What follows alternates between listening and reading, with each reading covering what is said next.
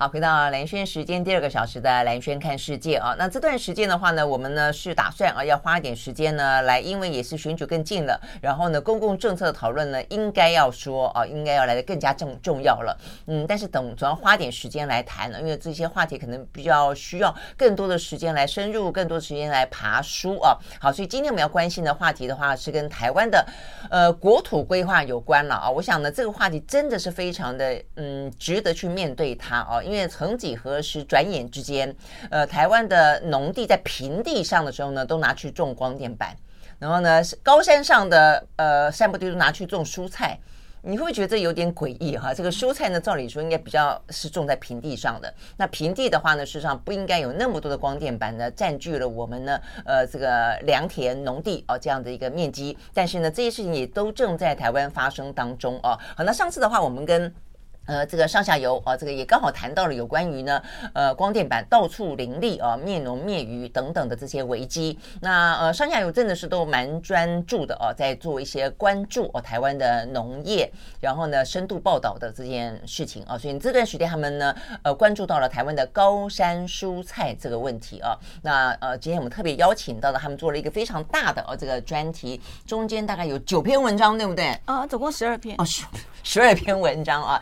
第二篇文章，那呃，这个现场我们邀请到的就是呢，上下游呃这个嗯媒体的总编辑，他也是这一次啊做这个高山蔬菜专题的记者啊，杨宇云到我们的现场来谈有关于台湾的高山到底发生了什么事情，为什么转眼之间高丽菜几乎攻占了我们看得到的很多美丽的山坡地啊？这个宇云早。早，嗯，各位听众朋友，大家早。对，好，所以我要不要先跟我们聊一聊你呃怎么样关注到这样的一个话题，然后你怎么样展开这个呃报道？宇云为了这个报道，在山上住了一百多天，而且这一百多天里面说都住在庙里面，是呃很难想象吗？山里面有有有庙吗？这是我的很多疑问。但是事实上高山高丽菜的问题，我实际上注意到过，我也觉得这个问题其实是坦白讲很。很值得重视的啦，哦，但是一般人啊，我们的很多政府官员啊，很多的政治人物哦，这个管理政策政策的人都住在都市里面嘛，不见得有机会上山，嗯，呃，可能不知道那么的严重吧。哎，我觉得说不知道那么严重，可能是推脱，就是说，其实高山上面的，尤其是农业部照理来说，应该要知道才对。而且我觉得，嗯，就是大家记记不记得，大概十年前那个看见台湾的时候，大家都看到啦，山上是怎么样的开垦，怎么样的这个滥垦滥伐，大家都看见。可是没有人要真正去了解到底山上发生什么状况。那上下游作为一个农业媒体，其实我们也知道高山种了很多高丽菜，高山种了一些呃温带水果啊，或者高山茶都可能有问题。可是我们一直都没有呃机会上去真正去执行。然后大概嗯、呃，我记得是二零二一年九月吧，那时候刚好有一个嗯、呃、文化界的呃名人哈，他就是。那时候疫情刚结束，他到了山上，他到那个合欢，就是到华冈那边去旅游，福寿山农场啊，华冈地区去旅游，然后他就去走了那个合欢西步道。那你要去走合欢西步道，你会先经过一大堆的高丽菜田，然后那时候刚好是夏天，可能苍蝇有很多，然后他就发了一个脸文，就痛批说啊，这个真的很太糟糕了。呃，为什么台湾的国土会变成这个样子？他就觉得很心疼。那那篇文章引起了非常非常多的回响哦。可是我们上下游作为一个农业媒体，我们也知道说高山农业有很多问题。可是它真的就是一一一一味的错而已吗？嗯，到底是谁在种？为什么他们要这么做？一开始到底是怎么怎么发生的这些事情？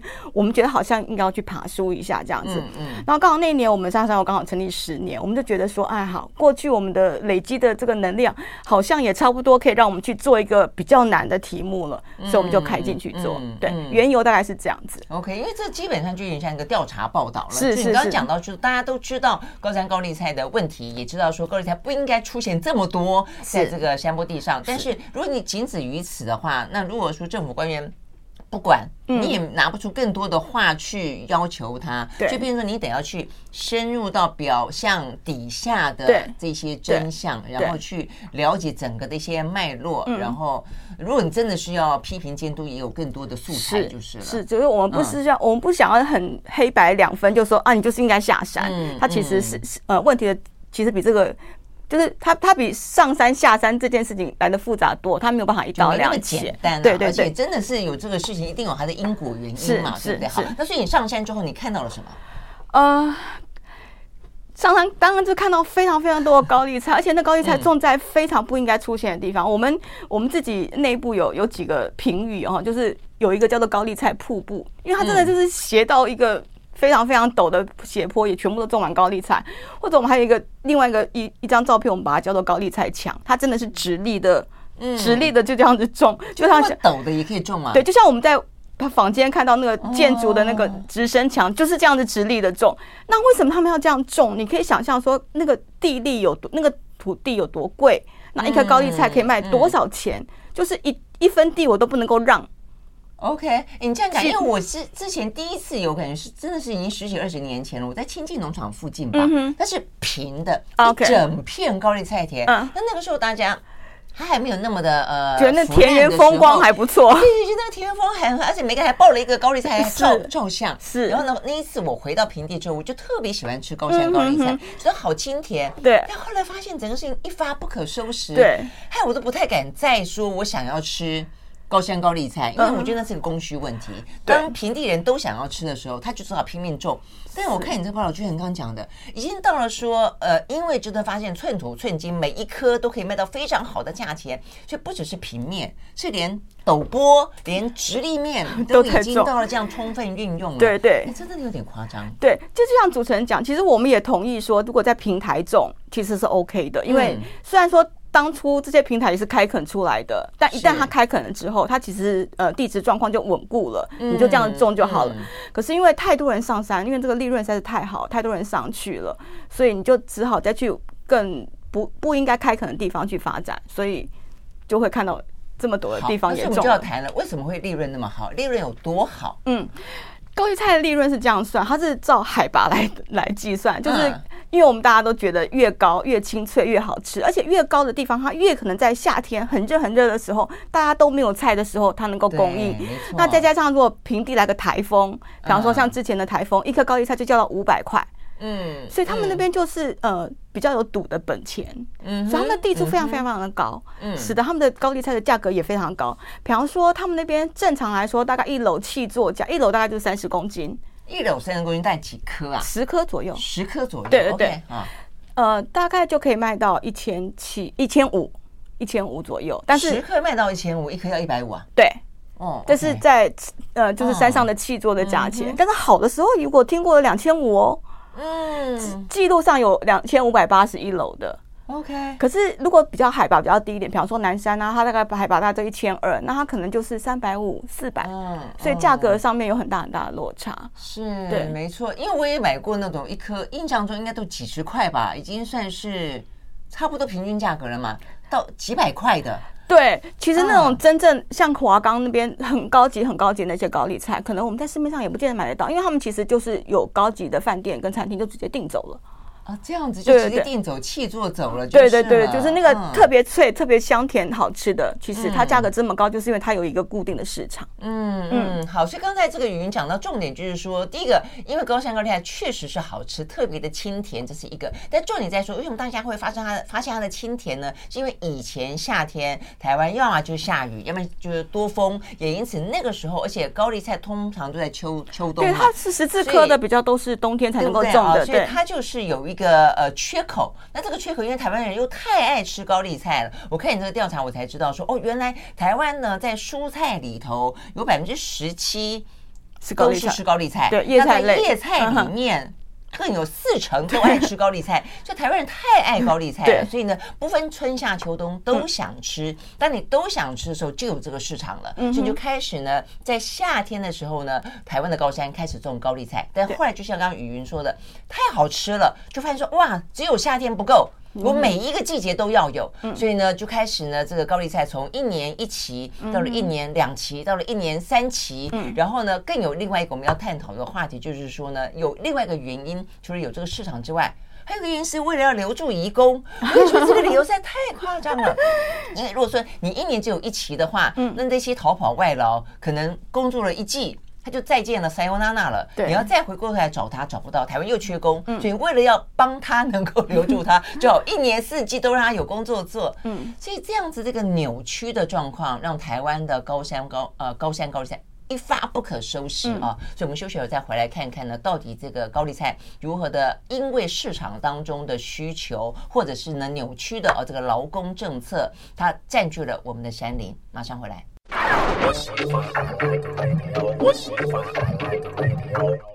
好，回到连线时间，继续和现场邀请到了上下游的总编辑，也是这一次哦有关于高山蔬菜啊，这个土壤富裕啊，这个大专题的记者啊，这个杨宇云来聊天。我们真的是希望啊，如果说选举有任何的意义的话，它就是让大家呢可以因为政府，因为也不是讲政府，因为政治人物要选票的关系啊，所以他难得会愿意呢跟你讨论公共政策哦。那这也是我们有机会提出我们的要求哦，希望他们能够重视，希望呢他们能够。兑现的机会啦哦，所以我们要好好来谈一谈一些重要的，对于台湾来说重要的政策哦，尤其是呃，台湾真的不大，我我要真的讲，就是台湾不大，为什么我们会特别关注哦？什么太阳能板的问题啦，呃，这些风电的问题啦，哦，然后这个高山蔬菜的问题啦，因为台湾真的不大哦，所以呢，你只要稍微的把这些好的田、美丽的景色做了一个错误的运用的时候，它是一去不回头的哦。好，那所以我们现在讲到了高山蔬菜，所以这个高丽菜从本来夏天种，当然真的是一年四季种。对，这真的是听起来很夸张哈。对，而且它因为它一年四季都在种，所以它又影响到了平地本来在种高丽菜的那些农民。所以大家如果常常听到说什么又止爆啦，又崩盘啊，又要政府根除啊、补偿啊，这个都是因为就是产季重叠的缘故。嗯，我知道你的意思了。嗯、所以本来是说，因为夏季平地缺，那所以你你山上种就刚刚好互补，就大家互互相做，你做夏天，我做冬天。对对对。如果一年四季，然后又好吃，对，当它清销的时候，那平地的高丽菜农就就伤脑筋了。没错。哦，那那问题，所以这个需要调节啊。是啊，我们也问过这个，呃，其实专题做完之后，我们也问过农业，就就那时候是农委会啊。啊然后那个那时候的那个副主委陈俊基，他现在是农业部次长，他就跟我们讲说，有啊，他们有在调节。哎，我说起来我也觉得蛮，嗯，蛮怎么说？就他跟我说的调节，就是说他们有请平地的高丽菜大户不要再种高丽菜，改去种青花菜。可是问题的根结是在，对，根结根结是在高山，对啊，所以我们就说你们这真的是头痛医脚啊。嗯，哎，那他。不，这个回答实在太太太太不专业了。如果说我们的理解没错的话，而且你们也访问了很多的学者专家，如果错错误真的是错在高山不应该有那么多高丽菜，而且这些地方我们待会会聊到，他用的地方都是一些。违规使用，你要不然就是不该种的地方你去种，然后什么超限使用是那问题？那农业农委会那农业部他当初不知道吗？他为什么会说应该是平地不要种，而不是高山不要种？对啊，而且不只是这个呃调节的问题，他们给我一个非常非常荒谬的答案。包括我们在问他们说，那高山用了这么多农药啊、肥料，可能会污染水源，那你们怎么做？他们跟我们讲说，哦，我们已经辅导部落去做友善跟有机的耕作。问题是，他名单拿给我看，那些部落都不在山上。哈格尔部落，他们辅导友善有机的部落，通通都在花东地区。那同样的，你再跟我讲一个头痛医脚的事情，我也是觉得非常不能够接受。对啊，所以为什么呢？OK，不过刚刚宇宇云也讲到另外一个重点，你知道现在高丽菜种的最多的地方是哪里吗？对啊，我们很多人都会以为说是呃云林嘉义台南之类，就是大家都会觉得刚刚讲的花东，呃，对，大家会觉得说这些都是我们蔬菜大本营，但是。非常让人惊讶的是，我们自己做专题去爬书的资料之后，我们真的自己也吓一跳。前三大产区都在山上，宜兰大同、呃南投仁爱，还有台中和平，居然是前三大产区。而且更夸张是第四名，第四名会轮流，第四名会轮流，有时候是云林，有时候是彰化，不一定。可是第四名跟第三名都就是差距越来越大，嗯，就是快要看不到前三名的车尾灯。高山高丽菜打败了平地高丽 菜，就是撑起的高丽菜一片天。对呀、那这样子真的是正常的吗？而且我觉得很夸张的一个是，我后来看到这个雨云在描述他做这个专题的背后，因为是媒体的关系，你会知道这个背后的呃这个功课要做，真的是我很惊讶，你是自己看着空照图。去看上万笔的资料，自己去看哪些地方是违规使用。我们我们政府没有这个资料吗？有，其实政府有，但他们不愿意提供给我们。他们跟我们讲说，因为我我们我们在找资料的时候，看到有些学术呃，就是有些老师他们的研究其实有很清楚的数据出来，可是因为数据比较久，那我们希望有比较新的资料。嗯，问老师，老师就说这个图资是水保局给的。嗯，我不知道他们现在升格之后叫什么署。嗯，然后我们就跟水保局要这个资料，他们跟我们说，哎，这没有办法提供，因为我们。们那个是跟老师专案合作，所以这个图资可以提供给他们，他不能够提供给我们，所以我们就真的只能用土法炼钢的方式，一笔一笔的去看。当然不是我个人看啊，就是我们有我们有带一群工读生一起来做，但是就是花了我们非常多的时间跟金钱。对呀、啊，上万笔，而且为什么不提供呢？他是心虚不提供还是什么？我觉得奇怪了。农我们的农委会就现在农业部什么什么东西都不提供。先前那个什么超市蛋的时候，要问个说你的进口蛋进来之后呢，有没有流到不应该流到的市面上面去？因为他担心过期，担心逾期，也不提供。奇怪了，这个是啊。不过我觉得另外一方面就是说，就算他们提供，我们自己也是要 double check。所以好吧，那这个工作我们就自己来做吧。好，那重点就在于说呢，在经过了上万笔的资料，一个一个比对啊，你们是看看外，就是透过那个照片可以看得出，哦，他在种高丽菜，他在种什么，看得出来？我们其实有两个两个层，就是两个两个步骤要做。第一个，我们要透过国土云，就是有一个线上的系统，我们先把这些地号都输入进去，先查出它到底是什么地。对，就看他们有违规。如果他没有违规，他怎么种我们就不管。没错，我们先把这些违规的挑出来走，然后再再再重叠上那个 Google Earth 的卫星图去看，其实是可以看得出来。我不敢说百分之百准，但是大概可以看出来。像高丽菜就是排的整整齐齐的，嗯嗯，然后呃茶树就会是一排一排的。那果树因为它季节不同，它会有不同样子，其实是看得出来。嗯，但就是很累，眼睛真的快要脱床了。好，所以呢，经过那样的一个爬梳之后啊，嗯、目前看起来的话呢，我们的山坡地有四分之一违规使用。啊，应该说我们调查的那个范围里面，那个范围就是在，而且你调查范围就是在这三个最大的产区嘛，对对对对对，目前高丽菜种最多的高山地方。嗯，然后呢，有十分之一是超限使用。嗯，超限使用是什么意思？超限利用是这样，就是说政府他们把山坡地只有山坡地哦、嗯、拿出来，然后。呃，透过一些条件，比方说，呃，看看它的土壤的深度啊，坡度有多斜啊，然后它们的那个母岩的性质，透过一些条件去呃分类之后，他们就定出六类，把山坡地定为六类，嗯、六个等级，然后第一到第四级叫做宜农牧地，然后第五级叫做宜林地，嗯、第六级叫做加强保育地。那你听这名字，大概就可以知道，哦一到四级可能好像还可以种点什么，那六。五六就不能种，那如果你在第五级跟第六级务农，这就叫做超限利用。你超超过那个山坡地允许的限度去做务农，这个叫做超限利用。好，那这个超限利用目前看起来的话呢，几乎种的都是高山茶。对，OK，好，我们休息回到现场。I like 103, I like radio 好，回到蓝轩时间啊，这是继续和现场邀请到了上下游的总编辑哦，也是这一次呢做高山蔬菜土壤富育啊这个专题的记者杨雨云来谈。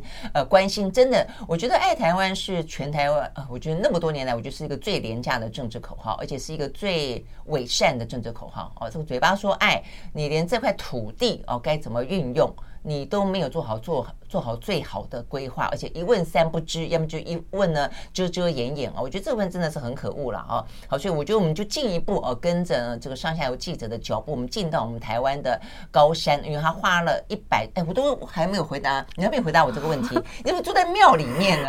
山上有庙啊？对，其实有这个庙真的是 运气非常好。一开始我们嗯，因为我们从台北开到福寿山大概要四个小时，嗯。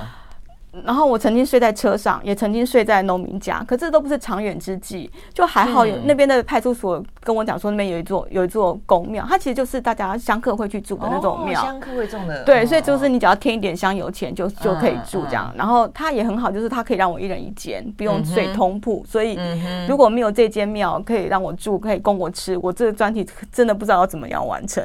对呀，就你不可能，而且我觉得不可能完成，就你没有地方好好待着，你就不太可能深入。是是事件本身，而且你也不可能让农民能够对你呃接纳，或者因为采访的问题，而且我刚才在跟雨云在聊，你今天不是说像我们刚才讲到说上下游先前那个报道，你说因为呢呃光电板到处种，所以农民是反弹的，农民是抗议的，但是政府不理，所以他们需要媒体去报道，所以他们是欢迎记者的。是，但是你这个高山农业基本上是要去。踢爆高山农业，而且基本上我们的呃，就有些，除非我们刚刚讲到在平地适合耕种的地方，嗯嗯、否则高山农业其实基本上来说是是要被监督的。我们可能是要去去呃挑战他们的，嗯、他们会愿意敞开双臂接受你的访问，尤其那些逃跑义工，我觉得也是。所以你如果没有蹲点蹲得够够深入，够让他们。接纳你的话，不可能完成这个这个报道的，对不对？对，所以虽然住在庙里听起来很夸张，但是其实对这个专题来说是绝对的大加分，真的很重要。嗯、OK，好，所以呢，这个呃花了一百多天前前后后了啊、哦，这个呃深入了啊、哦、这个高山当中的雨林，好，所以我们来聊聊这个违规使用。我真的是很好奇，就是说好，你们连透过这样子的图图。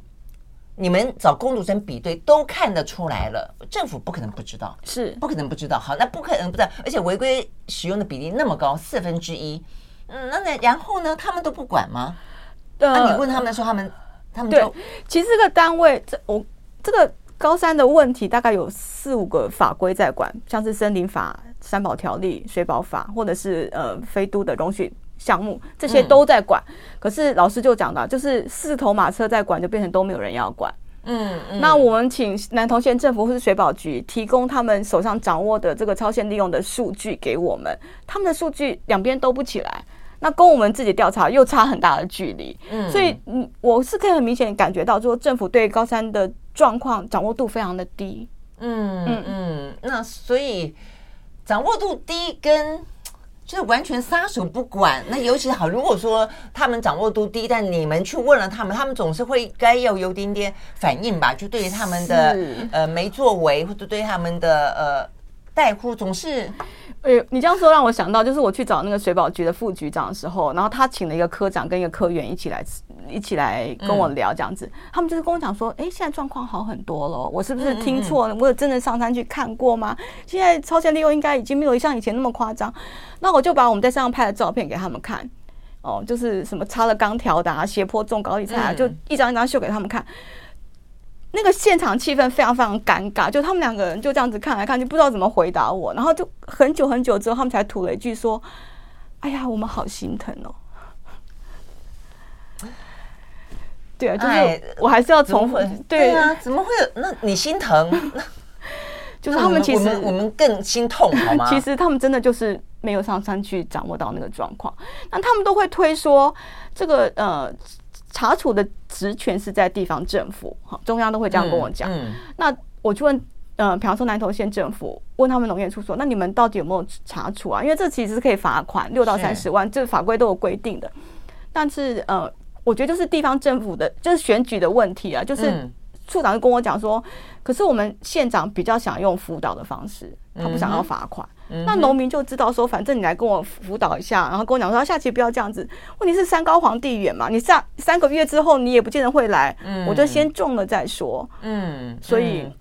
就是会有这样的空间在。对，你这样讲，就让我想起先前清境农场那边，也就是因为当初齐柏林拍，它其实有很多民宿，对，很多民宿也是违规使用。那但是你就刚刚讲，就是因为地方政府每年都有选举，反正不是中央选举就是地方选举，每次只要选举的话呢，你就跟必须要跟当地的利益者有所妥协，你可能就要睁一只眼闭一只眼，而且就算说你罚罚款，你找一个最轻的呃法法令的规范去罚好了，那对他来说菜土菜金，有时候是土，有时候是金。他现在哇，这个卖。的那么好，那他哪怕你这些罚款呢？你就让你罚嘛，我就继续的，你只要不要勒令我停业就好。更何况很多明代，像我知道，就是在瑞岩部落那边有一个很大面积的平台，它的呃主要的 owner 就是宜兰县的一个明代，所以这个其实很多的纠结在里面。我觉得他们就他们不出手处理，真的不是能力不足，是真的就是没办法做，不愿意做。对，那这个部分部分就讲到政政商。勾 勾结的部分呢，就是说，就是你如果没有政治人物，就政治人物没有去。我们是要有法令的，我们法令还算严哦。对，但是我们没有执法，我们的法呢，永远就摆在那个地方哦，让他哦，我们我们都有法，然后呢，没有人在，没有人在执法。对，哦，那所以当你这样子就是上下交三交相贼的时候，所以我就在想这个问题，所以我们待会儿可以慢慢聊哦，就是说大家到底觉得怎么样看待这一片山林，并不是说所有的高丽菜农或者所有的高山都不能够种菜。对。它到底哪些部分可以种菜，哪些不能种菜？可不可以讨论一下，嗯、对不对？对，什么时候种菜，什么时候不能种菜？嗯，哦，之之类的。因为我们高山，我们的高山茶也是，我们高山茶也是享誉国际的。其实也不是说要你不要种高山茶，就它的超限利用是不是呃可以不要？那要不然，如果你真的觉得这些规范不合理，那你就把你的法令松绑嘛。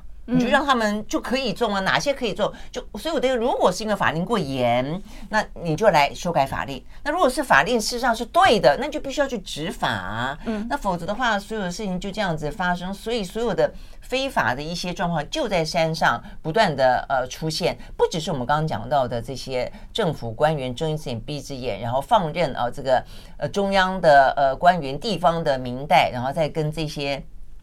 呃，这些呃人啊，这个之间有任何的可能的利益的纠葛之外，我们的土壤也会因为种那么多的高丽菜，它必须要施肥吧，对不对？那施肥的话呢，本身目前看起来，它为了要去平衡它的酸化问题，它就放石灰。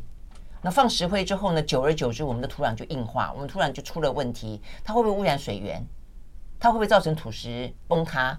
如果你违规使用的话，这些都是我们的问题啊！这个后续哦，这个接下来会会我们必须要讨论的话题，都是很严重的副作用。我们休息，马上回来。I like 103, I like radio。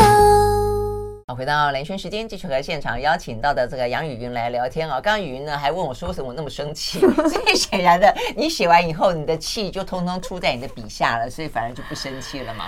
我觉得，其实我们在采访过程当然很生气，可是我们也觉得有时候荒谬到你觉得好笑，就是你没有想到会这么的离谱。对啊，对啊，对啊。事实上，有时候我常常会谈一些事情，我会觉得我自己很生气的时候，我都会有一个我突然之间就是跳开来看我自己，我就觉得，啊，人家都这样子，也不觉得怎么样，也这样的过了几十年了，十几，那你那么生气有用吗？那就觉得自己很可悲，有没有？就觉得做这个工作本身，其实你说有点点使命感、什么正义感，有时候你就觉得很突然。好啦，反正总而言之还是该讲嘛，至少我们还是在我们的工作位置上啊，所以呢，该要生气的还是有，还是要生气，希望有用。虽然每一次都觉得好像生气完就没用，那就觉得很难过。好，希望这一次你们呃这么深入的去理解这个事情，我们讲了让大家知道之后，至少今年是选举年，真的是希望我们的政府啊，关于不要这么再这么的蛮憨就是了。好，我们刚刚讲到土壤，土壤怎么样受影响？呃，因为高山的土壤就是它其实地力是相对平均，因为它本来都是森林嘛，森林的呃土壤是比较呃土石头比较多，多礫石这样子，所以他们要开发，他们就必须要呃用大量的呃肥料。那对山上的农民来说，最好用的是鸡粪，生鸡粪，嗯嗯，因为生鸡粪它就是修沟五烂这样子，嗯，对，它的它的它提升地力的方式很快，嗯，然后鸡粪不是很天然吗？对，可是鸡粪你还没有发酵之间，你就是就是所谓的生鸡粪，你没有经过发酵，你就直接施洒在田间了，它会有烧根，然后它也会引发就是很多苍蝇，就是我如果你去夏天去亲近农场去五里农场，真的是躲苍蝇，吃什么东西都要一直、oh, 一直赶苍蝇，苍蝇就会非常非常的多。Okay, 那再加上他们用的这些呃这个。他们用了这个生鸡粪之后呢，有可能会有有一些病虫害跟着进来，所以他们就要用这个呃，然后土壤的这个酸碱值也跟着变化，所以他们就要用石灰去去去中和它。那石灰就很容易让土壤板结，嗯，板结之后板结，对对对，就结块了。嗯，然后到了下一期要要耕作的时候，他们就要用挖土机把那些结块的石头通通都又挖出来。但是不是就又这个土壤又重新再被你整过一次，它又更松动了，对。然后这个是土壤的部分。OK，那松动的意思就是说它容易发生，因为在斜坡上，而且有些部分你还敢讲，甚至已经陡到像直立面了，嗯，它就容易造成土石崩落。没错，没错，对，就土石流的概念是这个意思。对对。因为在过去这几场豪雨里面，是其实南投跟彰化的土石流非常严重。对，像这一次就是呃卡努台风这一次，那个呃庐山部落那边就是非常的严重，春阳部落那些，那其实我们也都有去采访过，那边也是。种了非常非常多的高丽菜，嗯嗯对嗯嗯，OK 好，所以一个是土石流、土石崩落的问题，嗯、一个是呢土土壤酸化的问题，对，而且还有讲到一个就是刚才云云特别提醒我，就是高丽菜它是属于浅根，对，所以它这个浅根会造成对于坡地上面的危害是什么？就是呃，它的抓它抓抓土壤的抓地力就不够。所以只要雨大一点，它可能就会倒。然后它它如果倒的话，它是不是会连带着土就一起一起就跟着下来这样子？哦，那所以以前如果是果树的时候，抓的根深一点反而是好。是，或者说茶树，茶树虽然矮，就是其实呃，就植物的道理来说，原则上你的树冠多大，你的根系大概就有多大。对，那茶树虽然小，可是因为茶树它们都是连排的种，所以它们下面的根其实也是连着一排，所以相对来说也会比较好一点。就是土是抓得牢牢固的，至少不会造成土石崩落，至少不会那么容易。对对对。那刚刚鸡粪还有一个问题，我刚刚没有提到，就是说鸡粪会让土壤里面有很多重金属。那重金属，哦因为我们其实也验了土，我们有有采样去验，那重金属都是比背景值高很多的。那对，我看到你们这一段，我也觉得好惊讶，而且你们好认真，你们还去送检，自费送检、哦。是是是，嗯，那超标很多吗？呃，它没有标，比较比较夸张的是它没有标。对对，应该怎么知道超？我们是跟背景值去做对照，就是说我们跟原、哦还没有开发的原始的森林去做对照，然后它的它的这个呃。超过原来背景值的倍数是非常非常多。那老师有老师是有提到说，对，你说的老师是哪一个老师？我们问过非常多老师，我们这个这个专题可能有采访二十位学者专家。对，老师会跟我们讲说，哦，现在看起来好像没有问题，可是这个重金属不断不断的累积，它有一天就会到达一个你再也不能够种蔬菜的一个地步。但是那个山是大家的，是全国，就是全部台湾人的。那因为因为少数农民他们自己的利益，然后让那块土地再也不能够被全台湾人利用，其实是非常不公平的事情。嗯嗯嗯，对啊，我觉得听起来就是说那些高丽菜农也是辛苦人，是，但是但他们坦白讲，呃，透过这个报道我才知道，他真的赚的还蛮多的哦，呃，可以呃一两年下来赚一部进口轿车，呃，应该是说，当然有也有有赚的非常非常多，那也有。就是赔钱下山的这个案例也是有。刚刚讲菜土菜金嘛，对崩落的时候，就是你价格你时间没有算好的话，就是你就可能亏一起，你就再也站不起来了。对，但我们要讲的就是说，重点是在于说，因为山国土是大家的，是到底该怎么样合理的运用赚该赚的钱？我觉得这是我们想要讨论的话题嘛，对不对？嗯嗯，OK，好，所以呢，这个土壤的问题是这个样子，所以我看你在报道当中讲到说，呃，像我们那边很多的高山茶，还甚至是在超限利用的地方种出了冠军茶的，对对对，还有站在那个加强保育地，所谓加强保育地就是最不应该去碰它，就是应该让它，呃，就是越原始越好的那个保育地。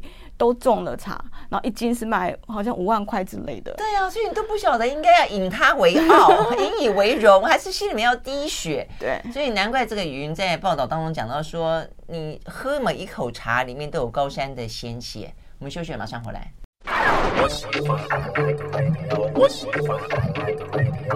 好，回到蓝轩时间，继续和现场邀请到的上下游的总编辑哦，也是这一个专题的报道者，他是呢杨雨云哦来谈。好，第三个蛮重要的问题是，呃，移工，而且是非法移工。最近移工的话题在台湾哦，这个终于就是很多的报道也好啦，影集也好啦，电影也好啦，呃，纪录片也好，都去看到这个问题哦。但是呢，中间有一部分的非法移工，他就跑到了山上，嗯，山老鼠的也有，嗯，那这个我们刚刚讲到高丽菜也有。几乎在你的报道里面看得到的，就是说，几乎在这个高丽菜田里面，一半以上都已经是都是移工的嘛？对，没有这些移工，高山农业就垮了。对，那问题是，那所以这个坦白讲，你是很很很伤脑筋。你在里面称他们为小飞侠，为什么叫他们小飞侠？因为山上的距呃田跟田之间距离都很远，他们还是需要移动的工具嘛，他们都骑摩摩托车，然后呃。山上就算是夏天也是很凉快，就是还要穿外套。他们常常凉，就是摩托车一一起的时候，那个外套就飞起来，随着风。对，其实也不是我称他们，当地的人都是叫他们小飞侠。真的、哦、对。那他们跟当地的这些高丽菜农都都已经像家人一样了，就是了。呃，我我我我觉得也不至于说像家人，但是他们就是住在呃，他们都称农民叫老板。他们都住在老板家，然后老板会给他们呃看老板的条件，有些好一点，有些差一点，会给他们独立的空间。然后有些老板还会说，那厨房你们自己用，你们爱煮你们吃想要吃的东西你们自己去煮。然后他们想要吃什么会帮他们补充在冰箱里面，这是比较好的状况。这样，但是即便呃这样生活上还比就是不管他们原来是在都市当看护工，或是在工厂当这个。流水线的工人好像都相对来说比较好一点，可是他们赚的更多一点，赚更多一点，而且生活条件可能也比较好一点。可是他们还是觉得不行，我想要自由，所以他们会想要去外面租房子。哦，这样租了房子之后呢，他们就，因为他们如果住在老板家，他的呃条件是这样，就是说你要以老板的工作为优先，嗯，嗯，好，老板叫你做什么，你你就做。那老板今天没有工作给你，你才可以去接外务。嗯嗯。可是如果他们住到外面去，他们就可以选择哪个老板的钱比较多，好，哪边的寄件的价格比较好，他就可以自由接案。OK，到这样子，OK。对，所以他们比较喜欢去外面。山上的市场还蛮活络。没错没错，而且他们这个游戏规则都已经定好了，就是老板会手每个老板手上都会掌握几个工头。那如果你是工头的话，你就有话语权，因为你所谓你你下面就很多的义工跟着你走。非法，可是都是非法的。嗯，对他们其实都是失联义工，因为他失联失联就是非法的义工。对对，就是现在山上还没有开放，嗯，还还还没有开放申请。所以我觉得这边也是一个很神奇。那我们的政政府单当局都不知道那么多的失联义工人在山上吗？有啊，他们每天我不是说那小飞侠，他们每天来来去去都要经过那派出所门口啊，派出所。派出所的警察也都知道啊，可大家就是有个默契，就是你只要不要犯法，你不要出车祸，你们不要打架什么闹事，我就当做没看到。对呀、啊，所以我觉得这就是最诡异的地方，就是台湾很诡异的地方，就是好高丽菜农就老板不可能不知道他们是非法。对啊，对对对，一样用啊，但是你用非法移工没有风险吗？所以你新民当然也知道就赌嘛，对不对？而且你也知道政府单位它就是规定在那边。说不能够有这些移工做这些事情，嗯、而问题它就是存在，所以你就不抓。那如果是这样的，那你说不开放呢？就如果说台湾都缺工，这些这些工作是没有人要去做的。台湾经常这样，就是说你你怕他去抢了正常人的工作。那问题这些工作如果是没人去做的，那时候不开放，为什么要搞得人家非法？那非法就衍生了很多很多的社会问题，不是吗？是没错。其实他们偶尔还是会被罚，就是呃，我也认识农民，他们嗯、呃，就是移民署需要业绩的时候，还是会出来抓抓一两个。那抓到一个好像是罚了三十万，也是有农民被罚过。嗯，嗯，那你三十万把这个这个农这个这个义工送走之后，我就赶快去找另外一个，因为我就是不能够没有人啊。对呀、啊，那如果台湾真的是缺工的话，有没有更健康一点的、更去直视问题的农？劳劳工政策呢？嗯嗯，OK，好，所以呢，这是移工的问题啊。那所以呢，讲了那么多，好，所以你报道出来的时候，你刚刚讲十二篇嘛啊，那相关单位 都没有反应吗？嗯，而且你这个报道实际上在网络上面回响非常的热烈。哎，对，其实回响真的有出乎我意料之外，就是尤其是报道刚出来那天，因为我自己的脸书并不是脸有很多，可是那天我自己写了一个。就是练文。哇，超出我的记录，好多好多人我不认识的人都来留言，然后我还因此跟我一个小学同学还在脸书上相认，就是回响真的非常的大，超乎我们的意料。这样，然后很多人也会觉得说，对，我知道高三有问题，可是我真的没有想到这么夸张。对，然后或者也会有读者说，谢谢你们把政府没有做的这些调查资料都找出来，都我们都做出来这样子。嗯好，那但重点是权力还在政府手上吗？是报道出来之后呢，其实很多人都问我说：“那农委会有看到啊？农业部有看到吗？他们有做什么呢？”其实是没有的，就是完全没有。就是呃，农业部他们通常会这样，就是说，如果我们出了一个什么报道，他们觉得他们有需要有需要出来澄清一下，他们就会出来说：“呃，这个是说错这样子。”可是我认识一个农业部的幕僚，他跟我讲说，这个报道出来之后呢，他们就觉得哎。诶你们林护局被人家说成这样，你们水保局被人家说成这样子，你们要不要出来澄清一下？嗯，但是这两个单位的首长都说，可是他没有写错啊，我们没没什么好澄清的。然后呢，我也私底下跟这个陈吉仲部长有传过 line 啊，他、嗯、他有承诺我说好，我们最近会有这个相关的完善的这个措施会出来，但是至少我们到现在还没有看到。你们报道什么时候出来的？呃，六月底。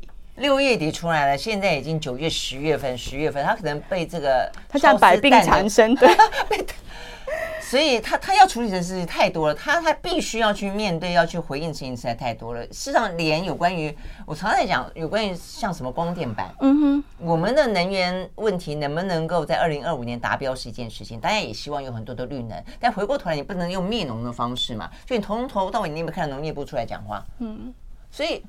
他他真的要处理事情实在太多了，但是很这样子听起来真的是很可恶啊！就是说，所以我们的政府的单位叫做澄清部哦，就是只要需要你澄清的，就你专门指指责别人是错的，错的你才出来澄清，然后没错的你就闭嘴，嗯，装作装死、装傻、装睡，是这个意思吗？我真的觉得这这是我们的政府吗？嗯。所以你你 你有什么？你写完，所以你写完这报道，我觉得有点冰火二重天的感觉，就是民众的反应、舆论的的的的支持，但是政府的冷漠、政府的无情。是，但是我觉得我们还是可以抱以希望，就是说政府不作为没有关系，我们还有公民啊。如果我们大家一起来，嗯、呃，要求政府，好，嗯、我们你看，就像刚刚蓝轩讲，现在刚好选举，我要我的明代告诉我你的高山政策是什么，而且我要监督你有没有执行你的高山政策。嗯，大家都来关心的时候，这件事情就可能会有转机。嗯嗯，是真的是这样的期待，这也是我们在今天讨论这个话题的最主要原因了啊。嗯、这个问题真的是盘根错节，而且从中央到地方，而且从跨部会的状况都有啊。那我们不能够只是喜欢吃清甜的高山 高丽菜，而没有顾虑到啊，我们真的破坏，我们也等于是破坏这个山林的美丽山林的共犯，不是吗？是这样讲，虽然说有点沉重，嗯、但是真的是呼吁大家，我们一起来关心这个题目。对啊，那呃，夏天的时候吃高山高丽菜，因为平地没有高丽菜。冬天的时候是不是就不要吃了？嗯，嗯，这是一个解方，是不是？哦，就是说每一个人都可以尽一份心力。那当然，最主要的是政策制定者跟政策的拥有的权利者就是了。OK，好，非常谢谢杨雨云到我们的现场来谈这个话题，谢谢哦，谢谢。拜拜。